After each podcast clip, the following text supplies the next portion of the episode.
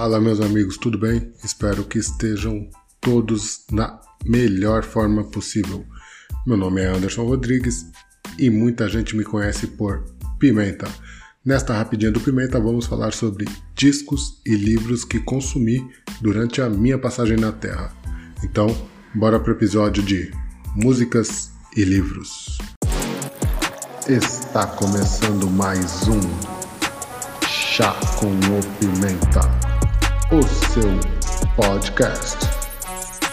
Segunda temporada.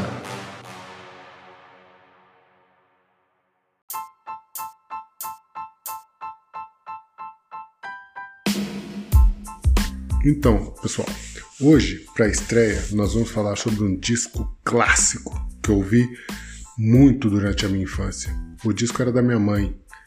É, e é um disco que é uma coletânea com grandes sucessos de um artista determinado. Esse em específico, um disco de vinil lançado em 1983, um artista baiano que revolucionou o rock brasileiro.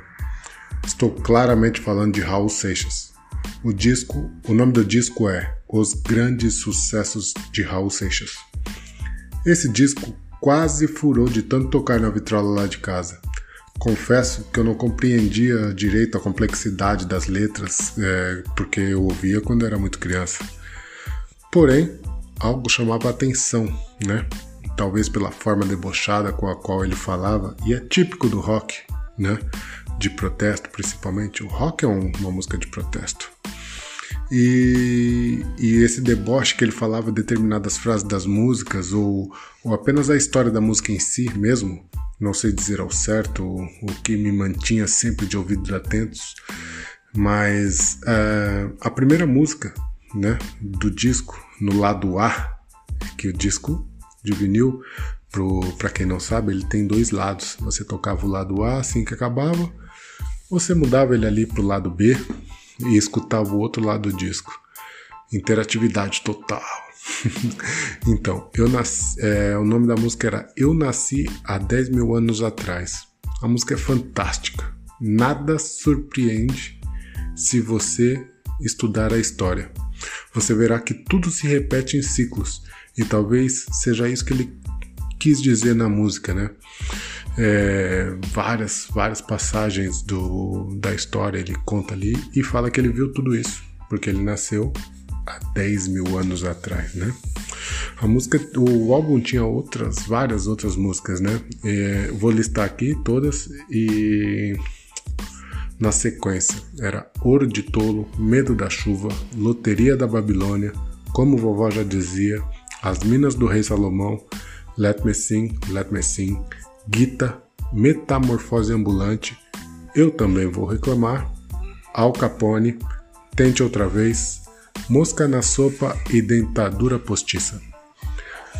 Faltam várias músicas de Raul Seixas para se dizer que estão as melhores em um único álbum reunido, como A Briga das Aranhas, O Rock das Aranhas, né? É, Pedro, Pedro, Viva a Sociedade Alternativa, Carimbador Maluco e várias outras. É, mas essa seleção é muito boa, vale a pena conferir. Quem quiser, vai lá, procura que consegue achar aí nas plataformas digitais de, de, de música de hoje em dia, né? Raul Seixas, mesmo com, com esse rock alternativo e duro, ele, faz, ele conquistava muito o público infantil com suas músicas, seu jeito de falar.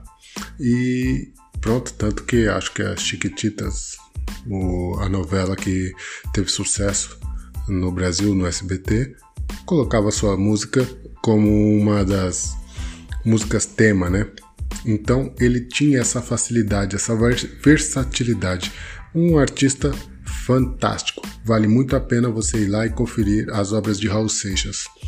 Tente outra vez, é fantástico você ouvir e não importa o que aconteça, né? Você tem que crescer e tentar outra vez. Ele prefere ser a metamorfose ambulante do que ter aquela velha opinião formada sobre tudo. Não adianta você querer defender A ou B, sendo que o A ou B pode mudar.